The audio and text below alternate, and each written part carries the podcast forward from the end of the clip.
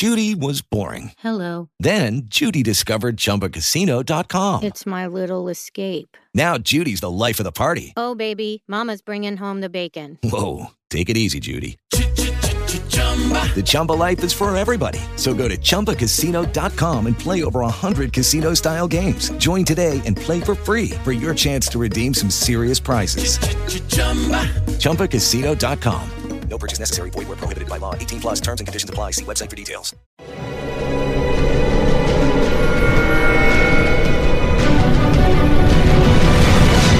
Yo documental.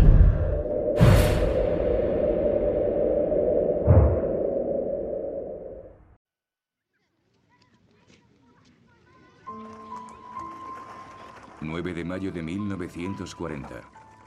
Un pequeño pueblo francés, con pequeños niños franceses. Un pueblo en las Ardenas, no muy lejos de Alemania, que está en guerra con Francia. Pero las cosas han estado tranquilas, hasta ahora. Así que los niños siguen alineando prolijamente sus zuecos y su maestra dice, hoy aprenderemos una bonita canción que nos devuelva la paz. Giran, giran, giran las marionetas. Será su última clase.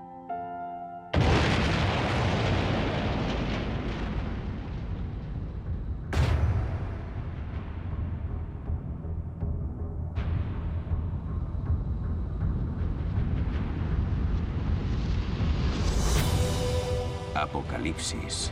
La Segunda Guerra Mundial. 10 de mayo de 1940. A las 5.35 de la mañana, los alemanes lanzan su ofensiva. Derrota aplastante.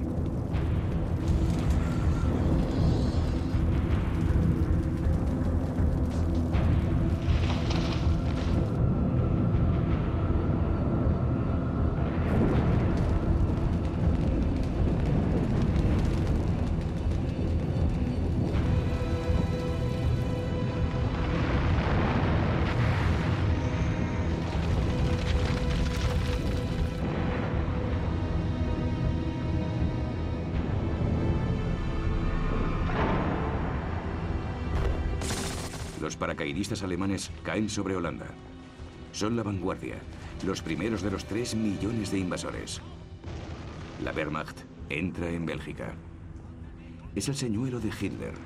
Los alemanes fingen que van a atacar Francia a través de la neutral Bélgica, igual que en 1914.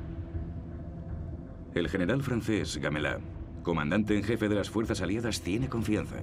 Lo tiene todo cubierto. Ha afinado su estrategia durante la falsa guerra.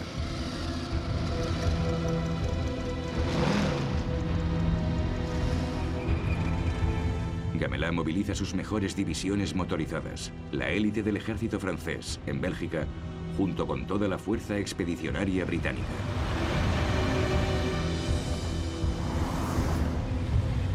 Son soldados de lucha, de auténtico valor. Detendrán el avance alemán por tierras belgas. Pero Hitler, en su cuartel general, se regodea. Su señuelo ha funcionado. Exclama, podría llorar de alegría.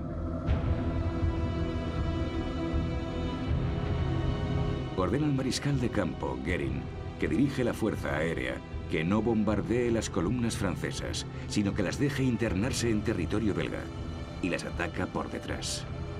Su auténtica ofensiva será a través de las Ardenas. Según el alto mando francés, ningún tanque podría atravesar esas colinas de densa vegetación. Pero nada les detiene, salvo sus propios embotellamientos.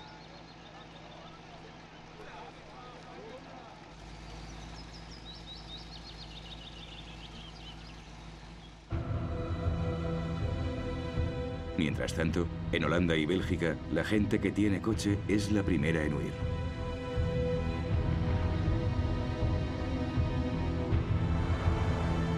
Todo el mundo es sospechoso. Se teme una llamada quinta columna, espías que trabajan para los nazis. Los alemanes continúan con sus tácticas de desvío de atención, invadiendo Bélgica con tropas aéreas especialmente entrenadas. Los zapadores entonan su canción de la campaña polaca. Las chicas tendrán que esperar, camaradas. Es la hora, camaradas. El 11 de mayo, al alba, caen en Bélgica. Su objetivo es capturar el eje del sistema de defensa belga, el fuerte Ebenemel, en el canal Albert, que tiene la reputación de ser inexpugnable.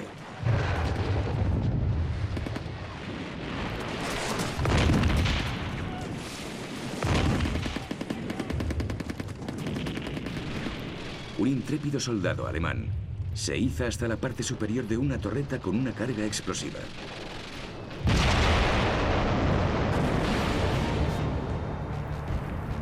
Los conquistadores pasean por las ruinas del fuerte Ebenemel, la llave de Bélgica. Imágenes como estas forjarán la reputación de invencibilidad de la Wehrmacht. Tras la caída del fuerte, la gente corre a coger los últimos trenes a París.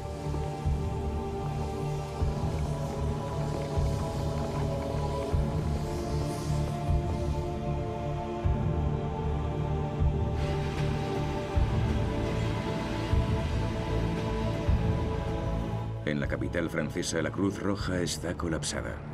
Los refugiados belgas se suben a camiones de ganado que van hacia el sur.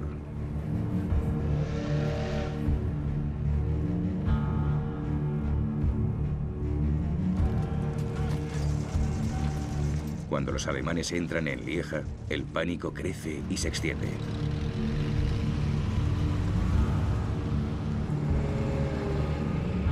Enfrentados a tal demostración de fuerza, solo quedan dos opciones, obedecer o huir.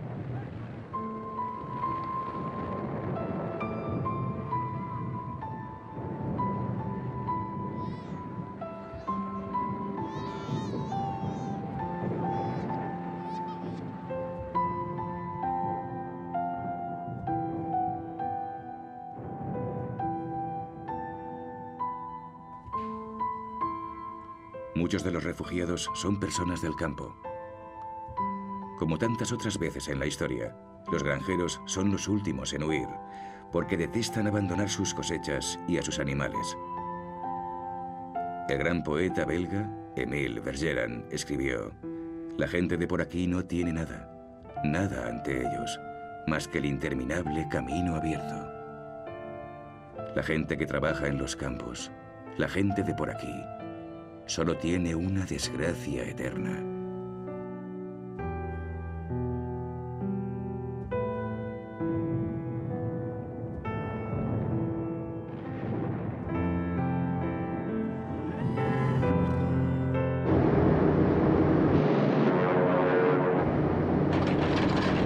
Los alemanes lanzan su ofensiva aérea.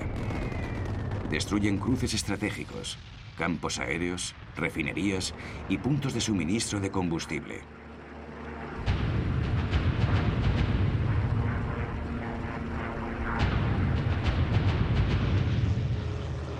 Las ciudades del norte y el este de Francia son bombardeadas.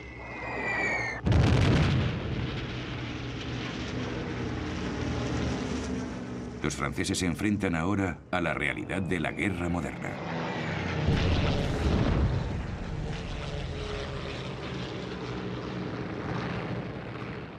En Holanda, el puerto de Rotterdam está en llamas.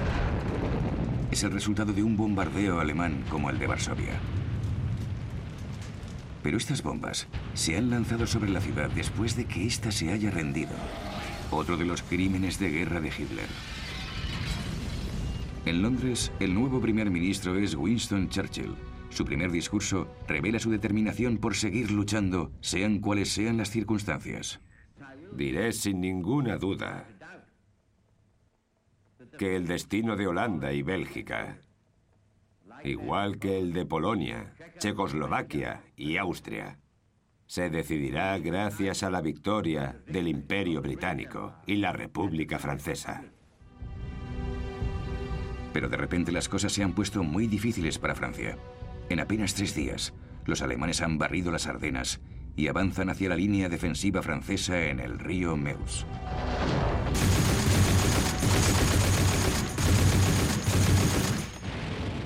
Cierran su círculo con un movimiento envolvente, buscando atrapar a las tropas aliadas desplazadas a Bélgica. La infantería alemana atropella a la francesa como si fuera de otro mundo. Con granadas de mano,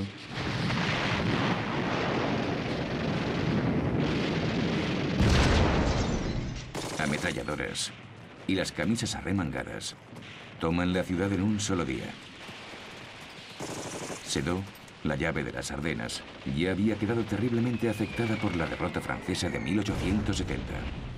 Pero el auténtico obstáculo para los alemanes es el río Meuse. La noche del 13 de mayo llevan focos para construir puentes. Los franceses se resisten. Pero los alemanes neutralizan la artillería francesa y a la mañana siguiente sus zapadores terminan el puente, impulsados por su general, Guderian, un prusiano de 52 años y un gran estratega para la guerra blindada, que utiliza los tanques para atacar con fuerza, valentía y velocidad. La Blitzkrieg, o guerra relámpago, no le da al enemigo tiempo para reaccionar. Primero los tanques, seguidos de la infantería y apoyados por aviones, especialmente los Stukas. Los Stukas son bombarderos en picado equipados con sirenas. Sus entrenados pilotos resisten la gran presión del descenso y sueltan las bombas en el último momento con una precisión mortal.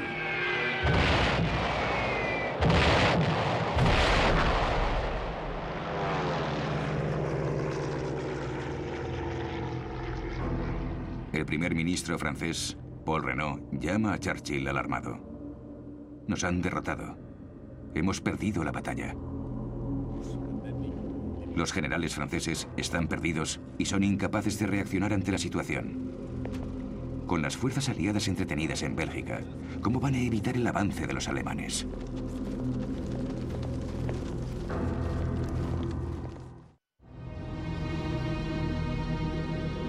En París, las autoridades francesas intentan ocuparse del número cada vez mayor de refugiados. Los habitantes de Bélgica y el norte de Francia llegan a montones a la ciudad. Las escuelas, los hospitales y las barracas pronto están desbordados. La información es escasa, pero los rumores abundan. ¿Se ha suicidado Gamela? No. El alto mando francés acaba de entender que los alemanes se dirigen a la costa y que los aliados han caído en una trampa se ordena un contraataque que permite que un tal coronel de Gaulle destaque a la cabeza de la brigada de tanques. El ejército francés posee más tanques y de mejor calidad que los panzers alemanes.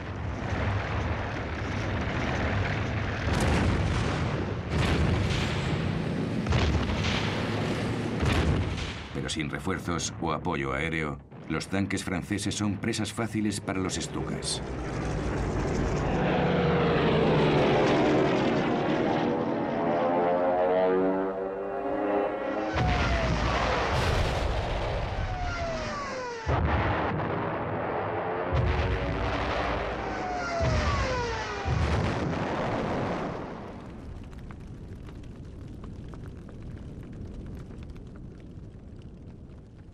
Los combatientes franceses luchan valientemente, pero se preguntan por qué las fuerzas aéreas no les protegen. With the Lucky Land slots, you can get lucky just about anywhere. This is your captain speaking. Uh, we've got clear runway and the weather's fine, but we're just going to circle up here a while and uh, get lucky. No, no, nothing like that. It's just these cash prizes add up quick. So I suggest you sit back, keep your tray table upright, and start getting lucky.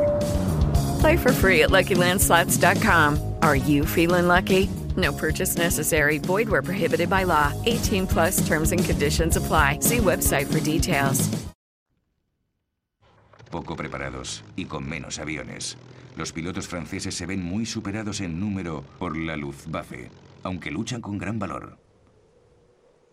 Decenas de pilotos alemanes son derribados y tomados prisioneros.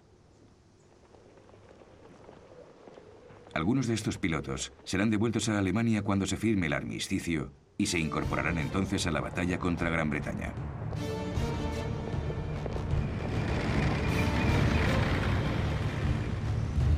Los tanques alemanes se mueven rápidamente a través de los pueblos y ciudades del norte de Francia.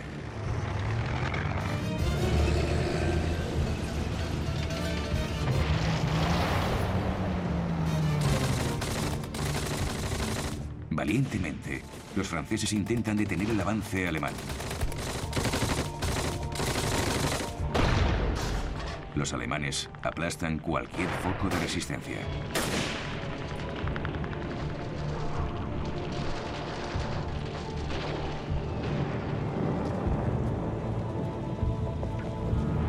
Los alemanes han llegado al Canal de la Mancha.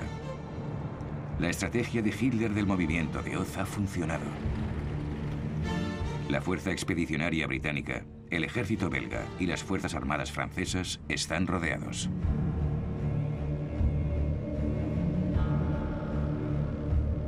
El rey belga se rinde junto con su ejército. La Fuerza Expedicionaria Británica se retira hacia la costa, lo que lleva a la caída final de los ejércitos aliados. En París, el primer ministro francés, Paul Renault, despide a Gamela y encuentra un nuevo salvador, el general Weygand, de 72 años de edad, uno de los artífices de la victoria aliada en 1918. Para levantar la moral, Renault nombra viceprimer ministro a otro héroe de la Primera Guerra Mundial, el mariscal Pétain, de 84 años, que pronto se volverá en contra de las políticas de Renault. Weygand no tiene elección. Él también se ve obligado a ordenar una retirada completa hacia Dunkerque, Hitler les deja marchar. ¿Un gesto de clemencia hacia Gran Bretaña? ¿Espera todavía una paz por separado? ¿O Goering le ha asegurado que su fuerza aérea es capaz de evitar la evacuación?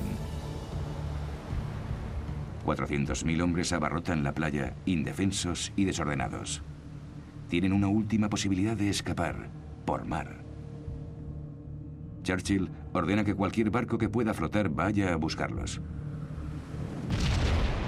En las afueras de Dunkerque, los franceses retienen a los alemanes, sufriendo graves bajas.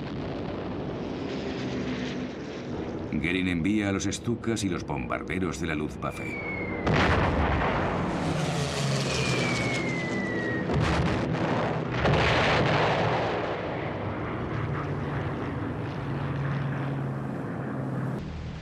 ...218.000 tropas británicas y 120.000 francesas son evacuadas con éxito.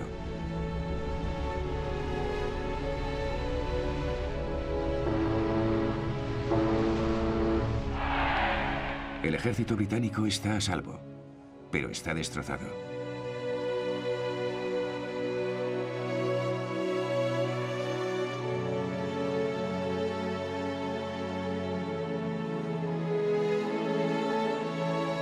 Los franceses volverán a Francia en un último intento por defender su país.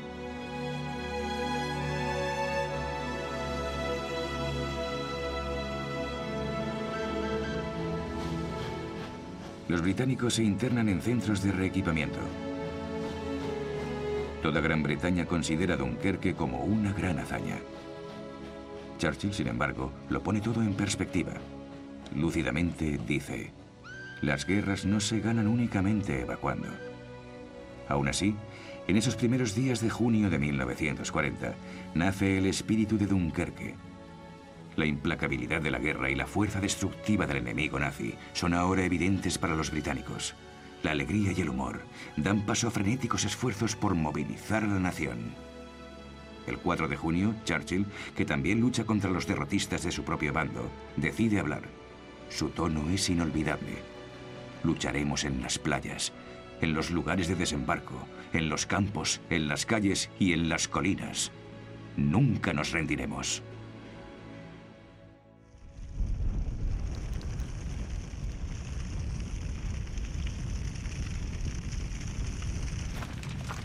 El 4 de junio los alemanes toman Dunkerque.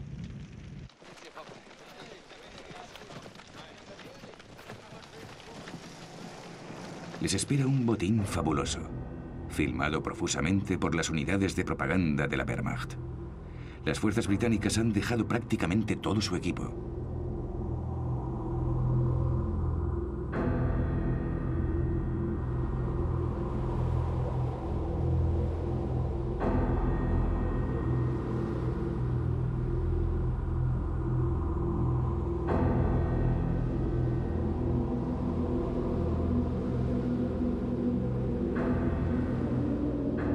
Los soldados de la Wehrmacht se filman de excelente humor. Encuentran un gramófono francés con un famoso disco de Maurice Chevalier.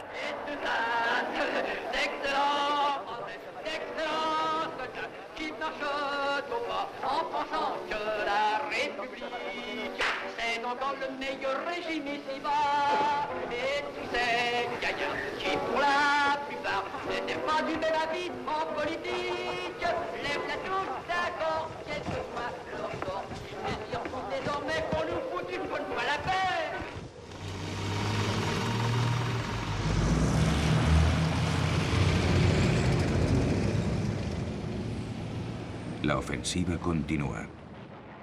Francia se viene abajo.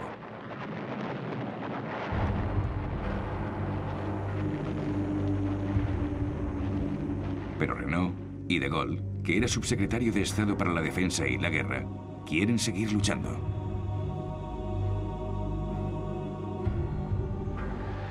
En Roma, el dictador italiano Mussolini, Il Duce, tiene grandes noticias para su pueblo. La dichiarazione di guerra è già stata consegnata agli ambasciatori, di Gran Bretagna e di Francia. Mussolini espera quedarse con parte del botín. El Valle del Ródano, Marsella y el desarmamiento de Córcega y Túnez. Los franceses dicen, es una puñalada por la espalda. La ofensiva de Mussolini es interceptada por las divisiones alpinas francesas. Las tropas del general Rommel atacan Normandía y entran en Rouen.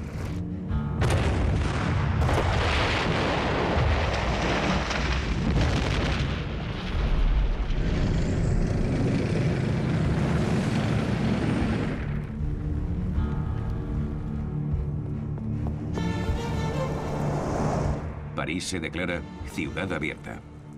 En otras palabras, se le entrega al enemigo sin lucha para que no sufra el mismo destino que Varsovia o Rotterdam.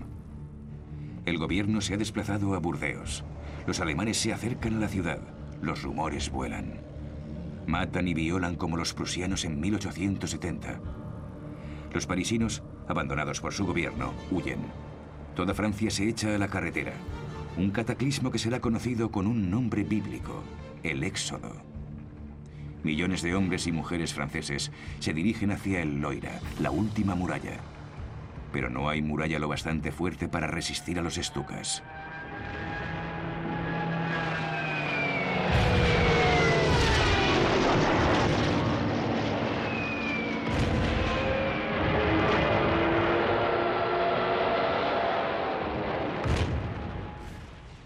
El 14 de junio de 1940, al alba, los alemanes entran en París.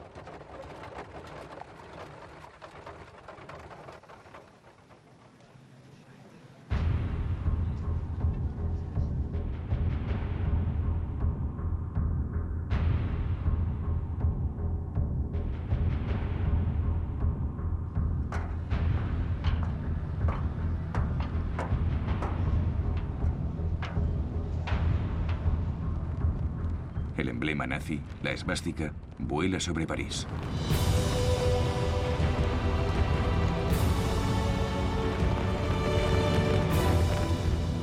Una de las primeras acciones de los ocupantes alemanes es hacerse con todos los informes de los ministerios abandonados, listas de espías, de judíos, de francmasones e incluso la copia original del Tratado de Versalles, que tanto humilló a Alemania en 1919. Se envía inmediatamente a Hitler. El éxodo se ha detenido. Los puentes del Loira han sido destruidos. La única esperanza que queda es que la lucha cese. Peta, en Burdeos, también quiere poner fin a las cosas.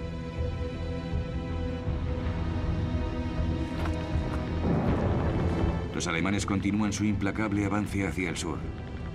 Aunque una vez fue una fuerza formidable, el ejército francés es ahora un auténtico desastre. Pero aún así, ha plantado más cara de la que se esperaba, especialmente en este momento. En un mes, mueren 100.000 soldados franceses, más que en el mismo periodo de tiempo durante la Primera Guerra Mundial, la más sangrienta de las guerras hasta ahora.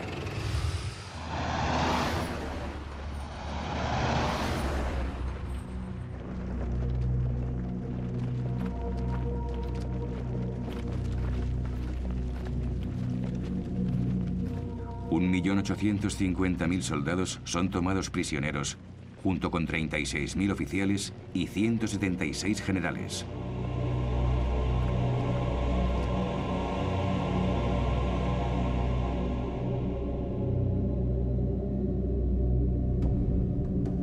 Entre los prisioneros hay muchos soldados africanos de las tropas coloniales francesas. Los cineastas aficionados de la Wehrmacht los filman con un perverso sentimiento de satisfacción. Famélicos, los soldados matan una cabra.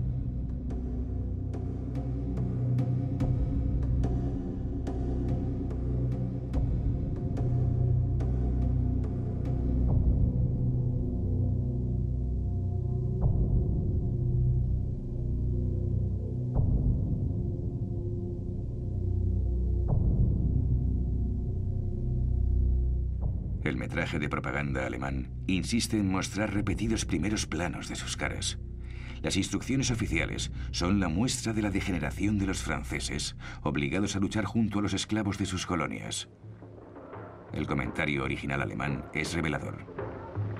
Vor wenigen Tagen noch erklärte Chamberlain einem Amerikaner gegenüber, dass England und seine Verbündeten sich als Treuhänder der Zivilisation im Kampfe gegen mittelalterliche Barbarei fühlten.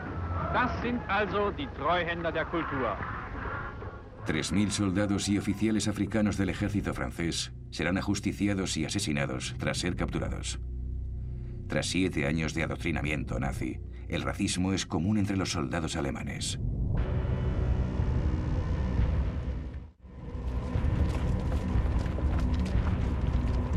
Tres fechas serán ahora decisivas para determinar el destino de Francia. El 16 de junio de 1940, Renault se ve superado estratégicamente por el Consejo de Ministros en Burdeos y renuncia. Su sucesor, Philippe Pétain, es nombrado jefe del gobierno francés.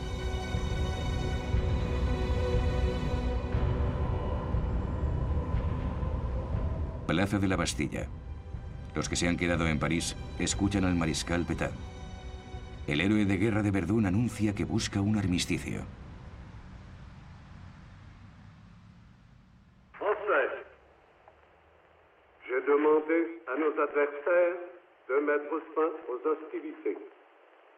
J'ai pris cette décision dure au cœur d'un soldat parce que la situation militaire l'imposait.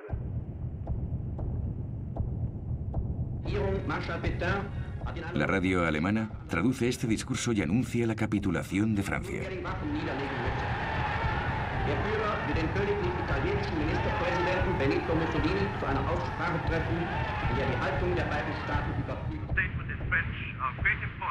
Algunos franceses consiguen sintonizar la BBC. El general de Gaulle ha llegado a Londres. El 18 de junio denuncia el armisticio. Unos días más tarde graba un nuevo discurso. Judy was boring. Hello. Then Judy discovered ChumbaCasino.com. It's my little escape. Now Judy's the life of the party. Oh, baby, Mama's bringing home the bacon. Whoa, take it easy, Judy. The Chumba life is for everybody. So go to ChumbaCasino.com and play over 100 casino style games. Join today and play for free for your chance to redeem some serious prizes. ChumbaCasino.com. No purchase necessary. Void where prohibited by law. 18 plus terms and conditions apply. See website for details.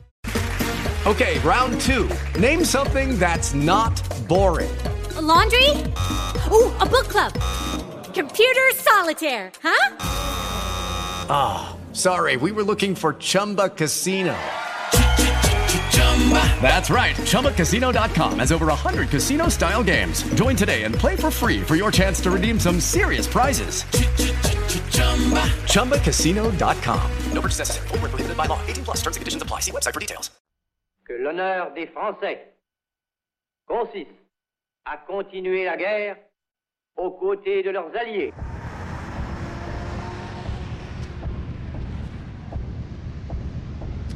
Hitler recibe un telegrama de felicitación desde Moscú.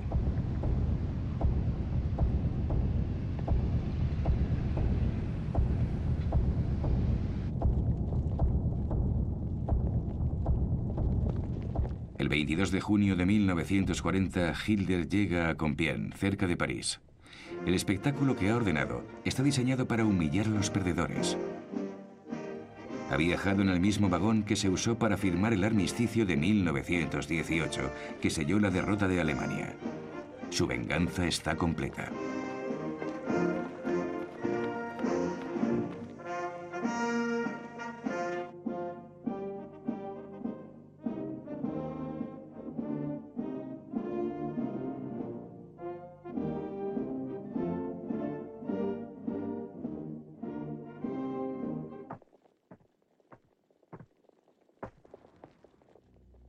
La delegación francesa está encabezada por el general Hunziger.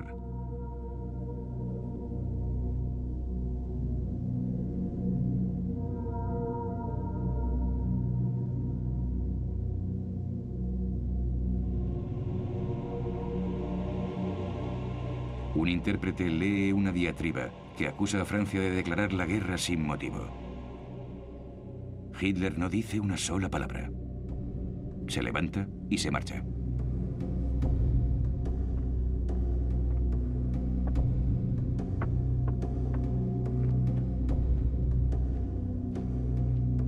Los delegados franceses han sido informados de los términos del armisticio.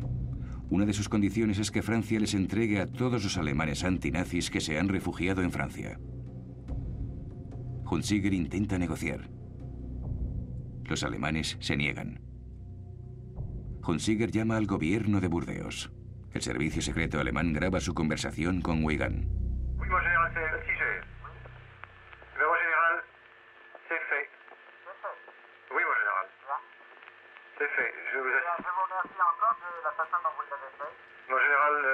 Enfin, vous, me.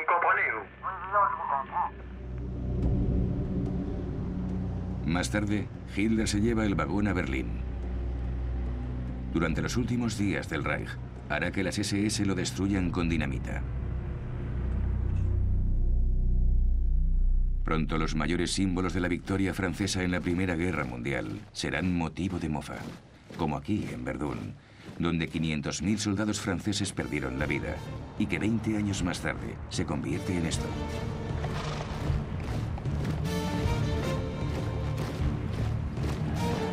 Hitler se burla de ellos mientras visita a sus hombres, que acaban de tomar la línea Maginot.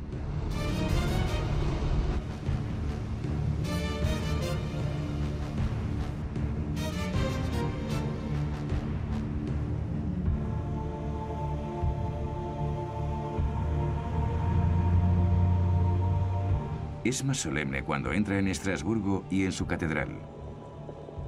Alsace y Lorraine vuelven a ser alemanas, como prometió que pasaría.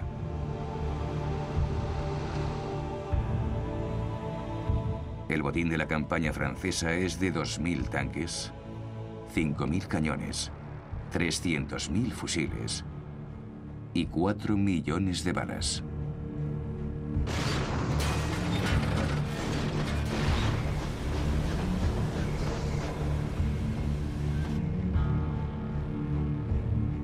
Almacén del ejército, la Wehrmacht encuentra una reserva de calzoncillos largos para el ejército francés. Ropa caliente de lana que se guardará para futuras campañas.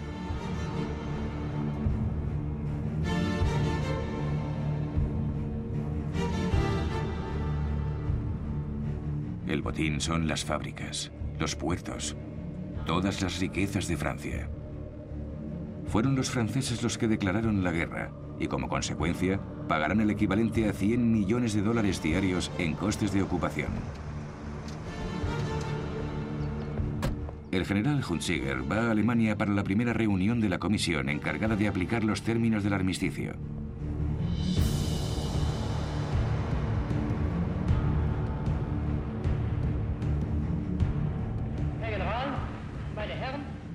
Para ahorrar tropas, Hitler decide que Francia conserve parte de su soberanía bajo un gobierno controlado por él y con un ejército limitado, desprovisto de armas pesadas, únicamente para mantener el orden. El país está dividido en dos. Una zona ocupada al norte y a lo largo de la costa atlántica con acceso a todos los puertos. Italia controla la zona mediterránea y ocupa una pequeña tira de terreno a lo largo de los Alpes. El resto es la llamada zona libre, con una nueva capital, Vichy.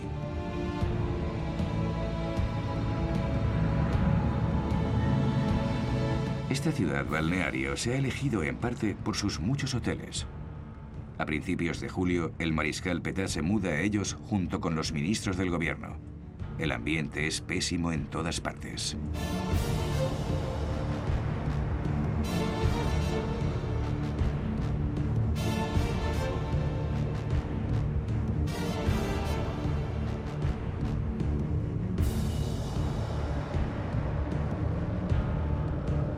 Sin embargo, este gobierno de Vichy continúa controlando un vasto imperio colonial y, por encima de todo, una marina todavía potente.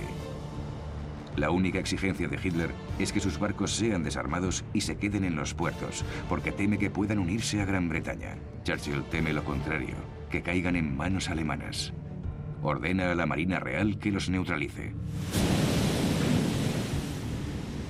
Una fuerza naval británica zarpa hacia una de las mayores bases navales francesas, Merselkevir, en Argelia.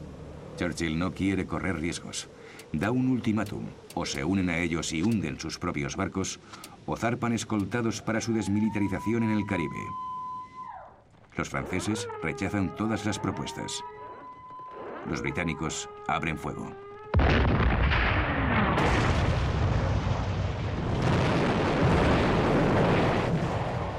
Dos acorazados franceses sufren daños graves y otro, el Bretaña, se hunde. Mueren 1.297 marineros. Churchill, que busca demostrarle a su pueblo, al mundo y por encima de todo a Estados Unidos lo decidido que está, ataca a su antiguo aliado, cuya flota podría haber ayudado a los alemanes a desembarcar en la costa británica. Dos días después del ataque, el gobierno de Vichy rompe las relaciones diplomáticas con Gran Bretaña.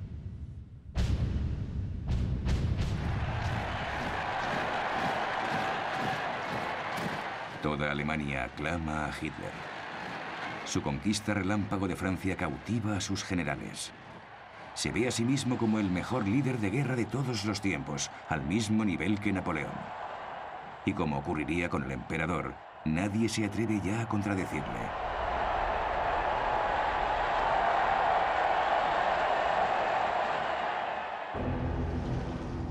Los alemanes ocupan las islas del Canal de la Mancha, Jersey y Guernsey, pequeños pasos que conducen a la invasión de Gran Bretaña.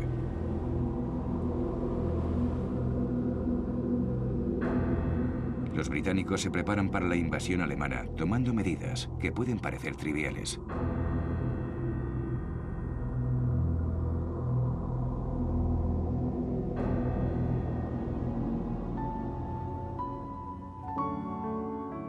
Otra medida urgente es el envío de los niños al campo por seguridad, un momento siempre doloroso.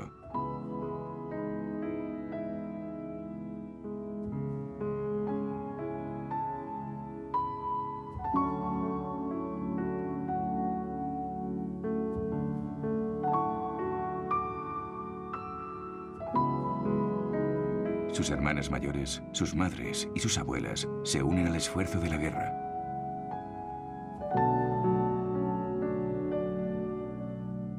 Las mujeres deben defender su hogar de los temibles paracaidistas alemanes.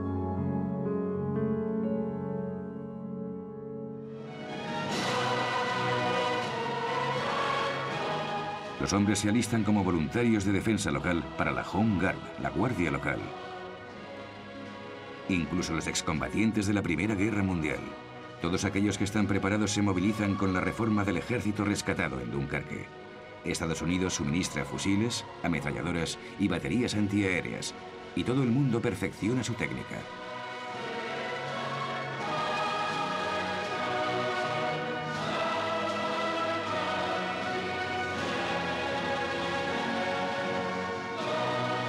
Churchill da un inspirado discurso al pueblo británico. La batalla de Gran Bretaña está a punto de empezar. Preparémonos para cumplir con nuestro deber. Y sepamos que si el Imperio Británico y su Commonwealth duran mil años, los hombres seguirán diciendo, ese fue su mejor momento.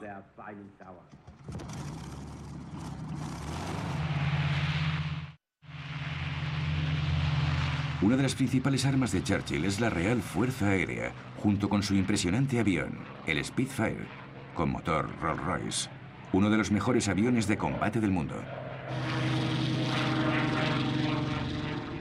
Gran Bretaña también destaca en la electrónica. Los británicos son los primeros en usar el radar para la defensa. En la sala de operaciones, el radar se usa para detectar aviones y para guiar a los pilotos hacia el enemigo.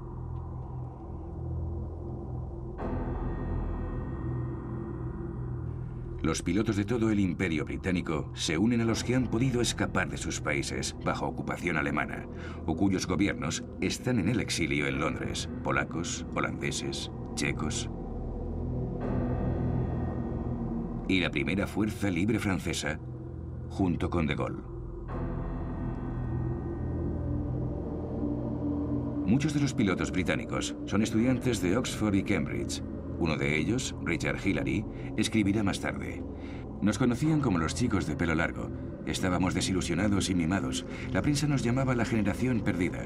Superficialmente éramos egoístas y egocéntricos. La guerra no pedía héroes, pero nos dio la oportunidad de demostrarnos a nosotros mismos y al mundo que aunque fuésemos indisciplinados, estábamos a la altura de las juventudes dogmatizadas de Hitler.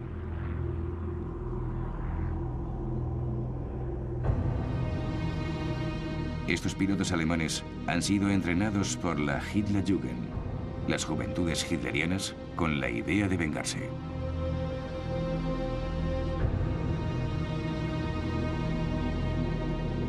Se sienten invencibles.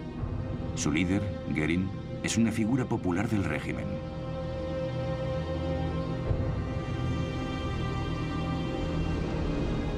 Goering, un hombre al que le gusta el lujo, suele quedarse en el Hotel Ritz de París y convierte el Palacio de Luxemburgo en el cuartel general de la Luftwaffe.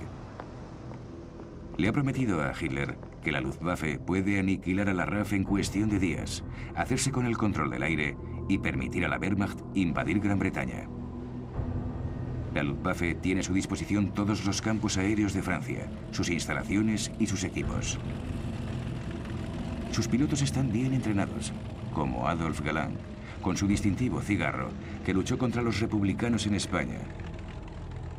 O Bernard Moldes, un as de la batalla de Francia. Fue uno de los pilotos derribados, hechos prisioneros y devueltos a los alemanes. Ahora forma parte de la ofensiva aérea contra Gran Bretaña.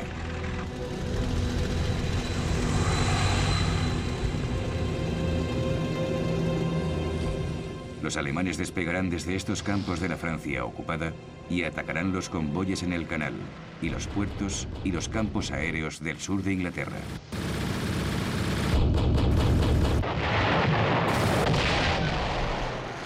Derribarán 500 aviones británicos y perderán mil de los suyos.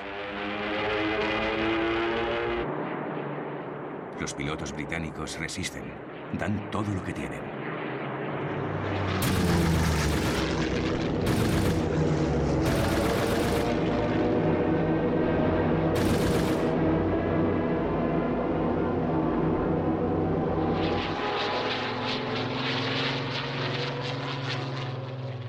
Churchill proclama, nunca en la historia de los conflictos humanos tantos le han debido tanto a tan pocos. Hitler decide posponer sus planes de invadir Gran Bretaña.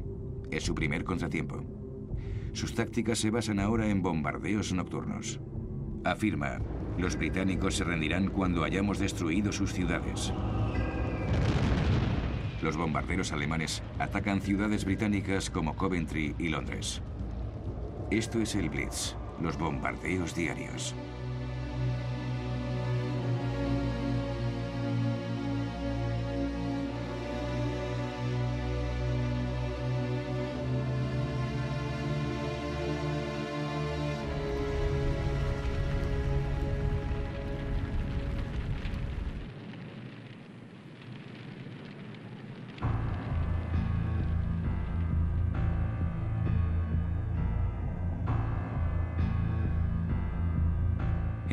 Los británicos, aguantan admirablemente.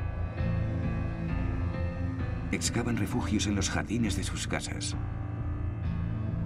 Y en Londres, duermen en el metro y al día siguiente se van a trabajar.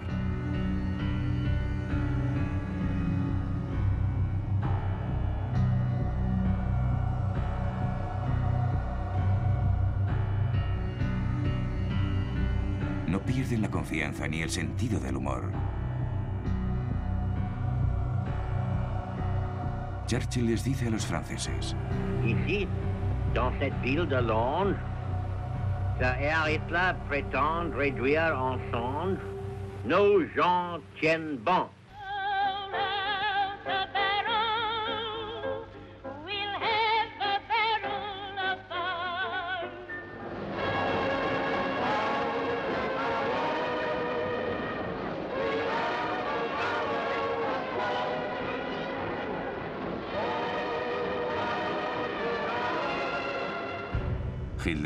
Está exasperado. Más tarde llamará a Churchill borracho medio americano rodeado de judíos. A partir de ahora, siempre que sus planes se frustren, la tomará con los judíos.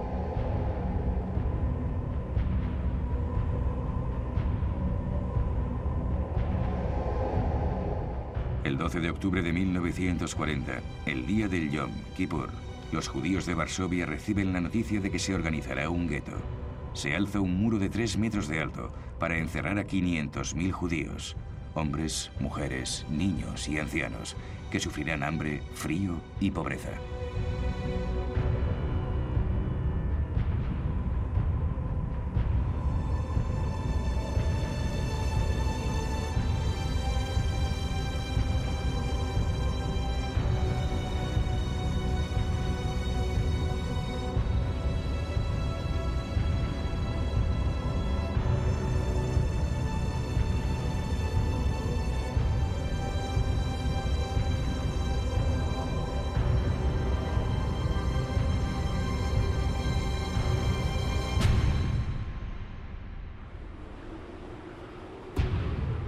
En su casa de los Alpes bávaros, Elberghof, la amante de Hitler, Eva Braun, le filma celebrando el Año Nuevo rodeado de los hijos de los dignatarios nazis.